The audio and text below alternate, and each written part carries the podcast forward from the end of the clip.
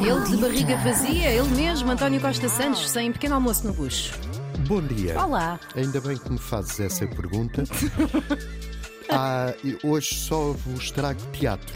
Ok. Eh, no Teatro do Bairro, que é um teatro que há no bairro, que é Certo. o Bairro Alto, na rua Luxuriano, nas antigas instalações do Diário Popular. Uhum. Às nove e meia da noite estreia-se Morto o Cão, Acabou-se a Fúria.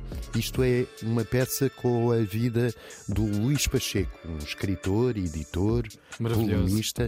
Ele morreu em 2008 num lar no Montijo, aos 82 anos. A sua obra, para mim, e eu é que mando, a sua obra principal é O Libertino Passeia por Braga.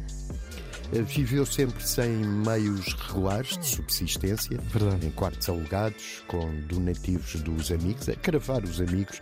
Chegou a ir comer à sopa dos pobres e foi editor, eh, criou uma editora, a Contraponto, que editou, entre outros, a Natália Correia, o Zé Cardoso Pires, o Herberto Helder. Grande editora. E eh, do ponto de vista político, ele aderiu em 1989 ao Partido Comunista, dizia ele, para ter um enterro igual ao Ari dos Santos. Eh, esta peça é do Pablo Fidalgo Larel, está até domingo no Teatro do Bairro. Morto o cão, acabou-se a fúria. Isso faz lembrar aquela outra expressão que nós temos também, que é nem o pai morre, nem, a gente almoça. Morto o cão, acabou-se a fúria. Acabou-se Está a feito. fúria. Sim. Uh, no Centro Cultural de Belém, na Fábrica das Artes, até domingo, há a peça Um Mini Museu Vivo de Memórias do Portugal Recente. É uma peça com um título comprido, é do Teatro do Vestido e da Joana Craveiro. E uh, trata da história colonial portuguesa contada aos mais novos. É às 10h30 da manhã, sábado e domingo é às 4 da tarde para famílias. É com a própria Joana Craveiro e Dunia Semedo. Que agora tem assento, não é? A Joana Craveiro, Agora tem, foi Antes estava sempre em pé? conselheira de Estado. Conselheira de Estado eh, há duas semanas. Sim, bem. sim, mais coisa, menos coisa. É que orgulho, que orgulho. Uma pessoa da cultura. Sobretudo Já aquela sala estava. estava com, com muitos homens.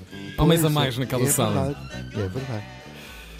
Uma terceira peça é no Teatro Trindade, em Lisboa, às nove da noite, um ensaio solidário. A peça só se estreia amanhã, mas hoje há um ensaio solidário. A receita, os bilhetes custam 12 euros e a receita é para a Mansarda, que é uma associação de solidariedade social.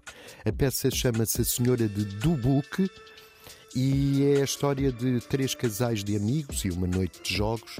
Eles estão a jogar, depois aparece um quarto casal para aumentar a confusão. É um ensaio solidário, o ensaio geral, digamos, porque a peça estreia-se amanhã no Teatro da Trindade, em Lisboa, que é também ali perto do Bairro Alto. É, à saída do Bairro Alto, é quem vai pela Rua da Trindade e chega ao Teatro da mesma. É Que É gravíssimo. às isto. 9 horas. É, é gravíssimo. Eu gosto de dizer da mesma e do mesmo.